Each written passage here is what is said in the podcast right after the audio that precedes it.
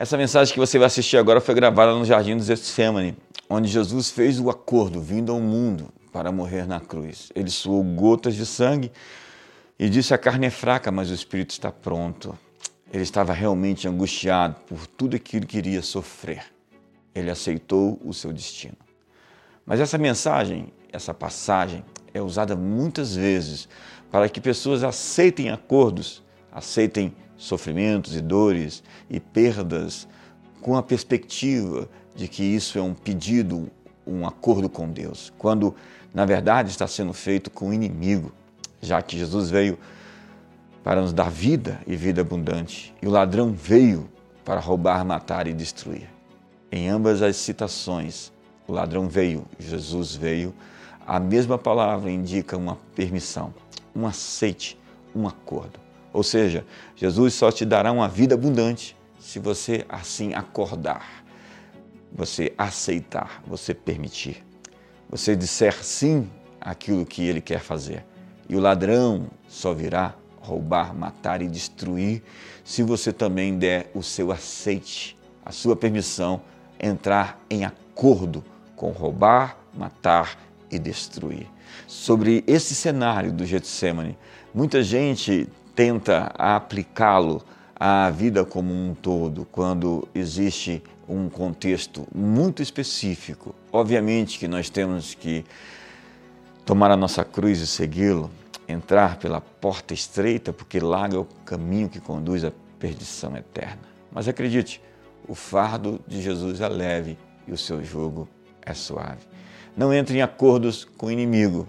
Não permita que ele te roube, te mate te destrua destrua, ainda que o faça em nome de Deus, como alguns profetas maníacos, enlouquecidos, apocalípticos querem nos fazer acreditar.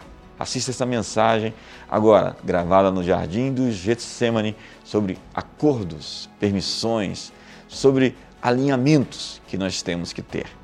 Não deixe de curtir minha mensagem, não deixe de seguir o meu canal e de indicar essa mensagem para outras pessoas. Então, com vocês no Jardim do Getsemane, a mensagem sobre acordos com Deus. Eu tenho medo daquela música do Vaso Novo. Quebra minha vida e faça de novo. Há algumas músicas que não são bíblicas. Senhor, eu quero ser um vaso. Tá bom aí. Porque um dia nós fomos quebrados e feitos de novo. E se alguém tem que ser quebrado e feito de novo, não sou eu. Outra vez. A não ser que haja algum defeito de fábrica, alguém tem que ser quebrado e feito de novo outra vez. Se você for, for verificar algumas canções que a gente ministra, elas não são bíblicas. O novo nascimento aconteceu uma vez e eu era uma velha criatura e hoje eu sou uma nova criatura. Obviamente que há ajustes para serem feitos, mas não é uma coisa assim tão radical de quebrar e fazer outra vez. Quantos estão assim entendendo meu ponto aqui? Obviamente que as pressões existem para sistematicamente nos transformar.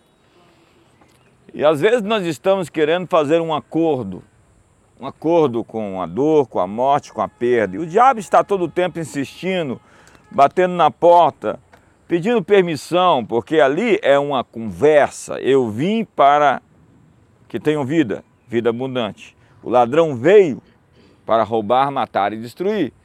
O inimigo está querendo que você entre de acordo com roubar, matar e destruir. E ele às vezes aparece com a cara, com a face, com a expressão da religião.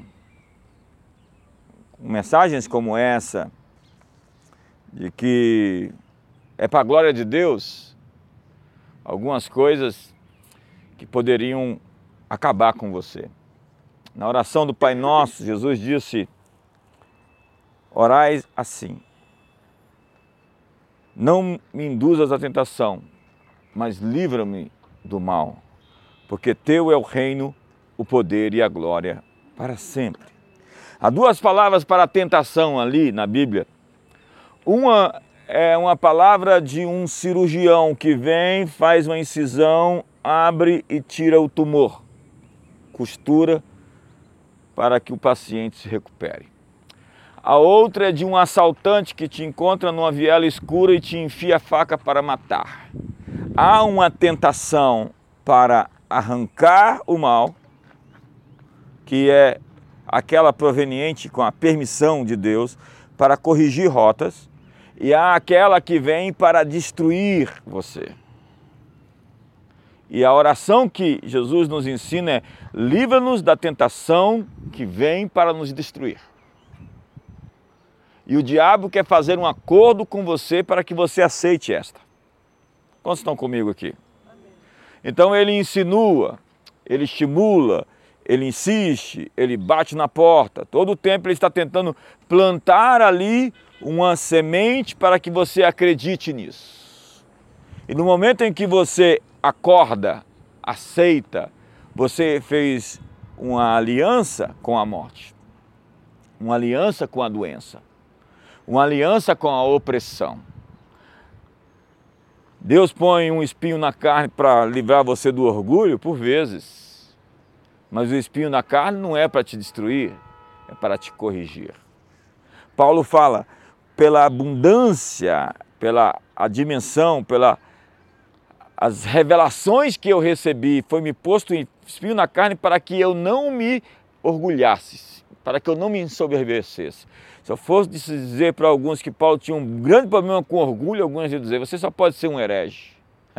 Paulo disse, eu, eu tinha uma, uma, uma grande tentação de ficar arrogante porque eu recebi de Deus uma visão lá no caminho de Damasco. Jesus me apareceu, eu ouvi a sua voz, eu tive encontros, eu fui levado ao terceiro céu. E ali no contexto do terceiro céu é que ele diz que um espinho na carne, um mensageiro de Satanás me esbofeteava para que eu não me ensoberbecesse.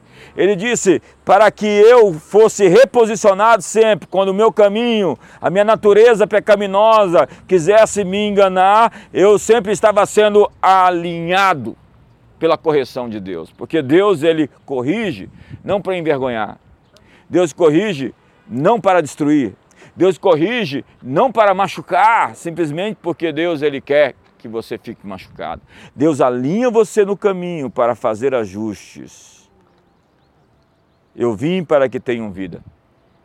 E eu começo falando isso porque o Getsemane é esse lugar do acordo. Em primeiro lugar, do acordo do caminho estreito, o caminho da cruz. As escolhas que nós vamos ter que fazer diariamente o Getsemane não é mais um episódio único na história. O Getsemane é um episódio diário. De que escolhas nós vamos fazer, se é o caminho estreito, o caminho difícil, o caminho do sacrifício, o caminho da cruz, ou se é o caminho do prazer que vai trazer dor. Daquela tentação que vai destruir sua família. Daquela tentação que vai expor o seu nome à vergonha de ser tido como um corrupto, daquela tentação que vai colocar você em uma condição que vai trazer vergonha para o nome do Evangelho. O Getsemane começa todos os dias quando acordamos, quando nós vamos ter que escolher, acordar, fazer a decisão pelo caminho do sacrifício, pelo caminho da cruz. Quando a gente quer falar e a gente cala. Este é o Getsemane. É quando a gente quer armar o barraco e a gente descobre que a gente não tem mais essa opção de ser um barraqueiro evangélico, cristão, crente, salvo. Pelo menos eu penso que não. E se você é o barraqueiro, aí sim, vem um cirurgião e do tamanho do, do tumor, às vezes ele vai ter que abrir para costurar depois. E a não ser que alguém viva inveteradamente nesse caminho, o ajuste pode ser proporcional, ele é sempre proporcional ao nível de doença do paciente. Deus é um cirurgião cuidadoso, meticuloso, que faz o que precisamos na medida certa. Quantos ainda estão comigo aqui? É porque eu tenho medo desses profetas da morte. Alguém já encontrou alguém por aí desse jeito? Esses profetas do caos. Os caras só têm mensagem ruim para te dar. Eles andam numa frequência e eles capturam a frequência do que o diabo quer fazer e transmite aquilo como palavra de Deus. A Ben Johnson chama isso dos intercessores do segundo céu.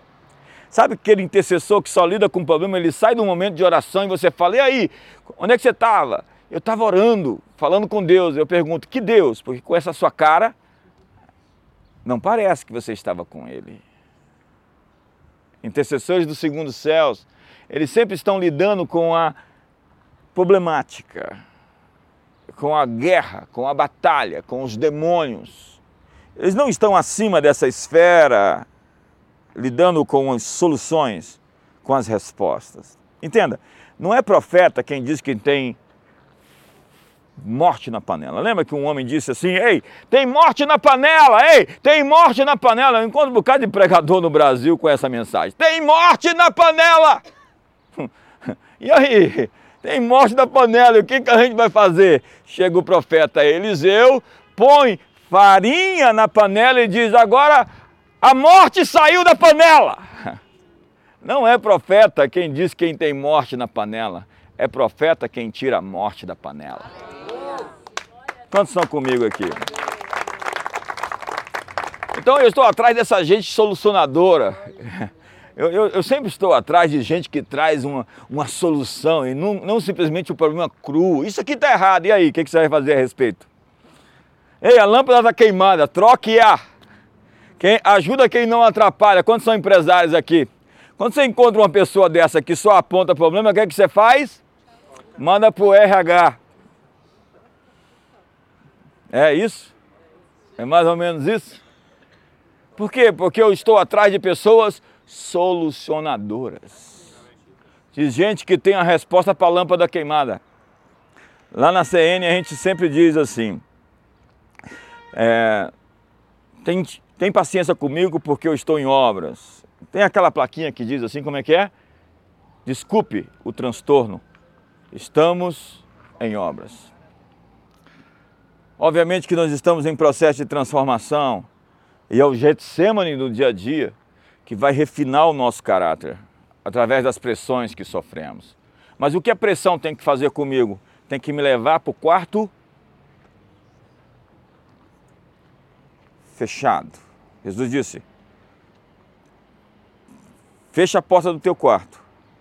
Em secreto, fala com teu Pai Celestial. Por quê?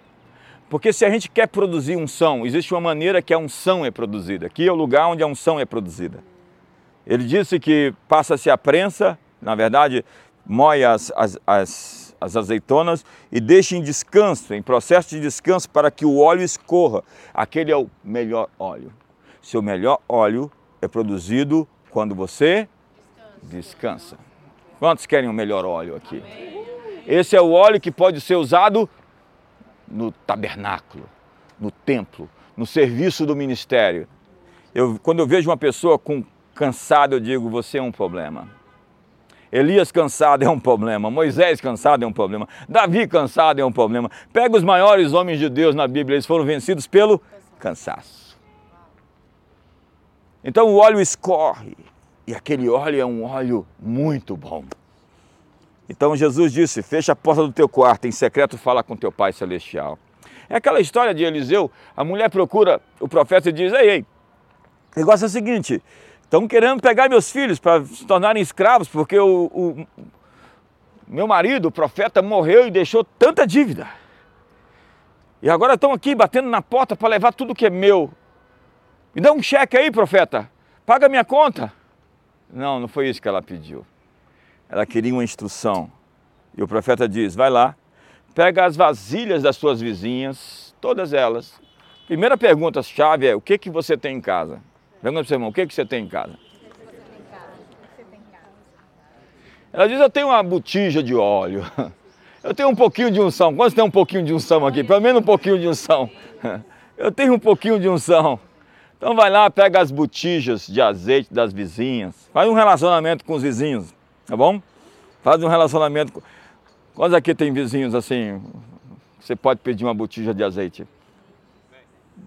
Tomara que você tenha. Que nessa hora você tem que pegar a botija deles. E aí diz a Bíblia: fecha a porta. Fecha a porta. Olha para sua mãe e fala: fecha a porta. Pega aquele azeite, aquela pequena vasilha e começa a encher todas as outras. Porque o óleo vai escorrer, vai jorrar enquanto houver vasilhas. Deus não tem problema com óleo, Deus tem problema com vasilhas. Enquanto tivermos recipientes para que Deus derrame, Ele vai derramar. É por isso que nós vamos voltar para Brasília e vamos procurar um local para 10 mil pessoas sentadas, porque Deus vai derramar lá o óleo. O lugar que a gente estiver, Deus vai encher. Tudo que nós precisamos é de vasilhas. Vasilhas às vezes emprestadas. E o óleo jorrou e não parou, com as portas fechadas, com a linha de produção, e logo depois tem um texto incrível. Ela com um milagre resolvido, feito, com óleo para pagar a dívida, procura o profeta. Ela recebeu um milagre e não esqueceu o profeta. Ela diz: Olha aqui, aconteceu isso. O que, que eu faço? Ela diz, ele diz para ela: Vende o óleo, paga a sua conta. E essa frase é a mais importante. Viva do resto. O óleo não escorreu para pagar a dívida somente. Deus não é aquele ser que faz assim o um milagre a conta gota. Você precisa disso, então é isso que eu te dou e ponto. Tem gente que não serve um pai, que não vive, que não tem um pai. Tem gente que tem um diretor de um orfanato. Quando você não teve uma relação positiva com seu pai, esse é o maior gap que você pode ter. Quando você vê essas meninas aí que dando bola para qualquer cafajeste, você pergunta: cadê seu pai, garota? Quando você encontra aí as pessoas mendigando amor, você fala assim: ei, cadê seu pai? Onde está o seu pai? Quando você vê um satanista, quando você vê um cara da vica vestido de preto, com aquele olhar sombrio, morto, você fala: ei, cadê o seu pai? O diabo quer recrutar todos os feridos e quer ser pai deles. E o que nós precisamos é da consciência de um Pai Celestial que nos ama e que não nos dará uma pedra se pedirmos um pão, não nos dará um escorpião se pedirmos um ovo. Sim, nosso Pai é muito bom. Ele faz chover sobre bons e maus, faz nascer o sol sobre justos e injustos. Ele é tão bom que abençoa até quem não merece. Você olha para aquela, fulana, aquela fulana, para aquele Beltrano, você fala assim: como pode? E por sua irmã falar: Deus é muito bom. Porque se você fosse Deus, você já tinha acabado com alguns por aí, né? se você fosse. Agora olhe para você mesmo porque Ele tem te tratado melhor do que você merece. É hora de você tratar os outros, portanto, melhor do que eles merecem. Quantos têm sido tratados melhor do que merecem? Então, olha, trate os outros melhor. Seja bondoso, gracioso. Primeiro, escolha o caminho do sacrifício. Qual é o caminho do sacrifício? É o caminho do Getsemane, é o seu acordo. Disse Jó, Fiz uma aliança com os meus olhos. Nossos acordos, nossas alianças internas, são aquelas que não nos permitem cruzar algumas linhas, cruzar algumas fronteiras, porque esses princípios regem a nossa vida. Moisés disse: pelos seus mandamentos o homem viverá. Porque quando você quebra um princípio, o princípio te quebra. Se você quebra a lei da gravidade, o que, é que acontece com você? Se eu subir aqui em cima e der um passo a mais, o que, é que vai acontecer? Eu vou me machucar. As pessoas estão machucadas porque quebram princípios. Deus não é caprichoso. Deus não diz não faça isso porque eu não quero. Deus diz não faça isso porque o manual diz que você se machuca. Quantos aqui põem água ao invés de óleo no carro? Quantos aqui não fazem a revisão do carro e simplesmente deixam o carro amecer, fica rodando com as pastilhas é, de freio sem trocar, você vai estourar os discos, vai estourar o carro, vai arrebentar com tudo. Ouça, para terminar, a dor é o sinal de que há algo errado. A dor, na verdade, é uma benção. Como é que chama as pessoas que não sentem dor? Hanseníase, é isso? É isso? Muito obrigado, médicos, doutores. Hã? A hanseníase, é lepra. Hanseníase, a pessoa não sente dor. Então, se o fogo estiver aqui e, a, e, o braço dela está aqui, queima e ela não sente. As pessoas que não sentem mais dor, indolores, elas vão assumir posições em que elas vão se machucar bastante, porque elas não foram alertadas que existe algo de errado. Essas doenças que não silenciosas, como chamam, elas são as mais perigosas. Porque quando você sente uma dor, você vai no médico e você pega a doença ainda em um estado de começo. Mas quando você já pega o estado avançado, aquilo pode não ter um retorno. Então o que nós precisamos é atentar para a dor. Por que, que a dor existe? E não fugir do caminho da dor, enfrentar a dor sabendo uma coisa, que Deus nunca vai colocar você numa situação que você não está pronto. Qualquer coisa que vier é porque você já está pronto para enfrentar e vencer. Esse é o grande acordo de Deus com você. Nenhuma prova virá maior do que as suas forças.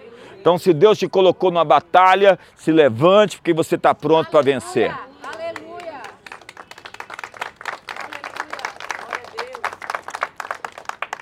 O caminho do Getsemane é o caminho de se livrar do medo. Porque esses profetas da morte, eles querem simplesmente cultivar o medo dentro de nós. Você recebe uma palavra que te deixa em crise. Quantos já recebeu uma palavra que te deixaram em crise? Eu vi aqui, só, só fazer uma pesquisa aqui. O caminho do Getsemane é assim, eu não queria não, mas a gente vai fazer. O caminho do Getsemane é, eu não queria não pedir perdão, mas vou pedir. Eu não queria tratar fulano bem, mas vou tratar. Eu, eu não queria não. Eu queria, na verdade, é... Vamos ficar de pé.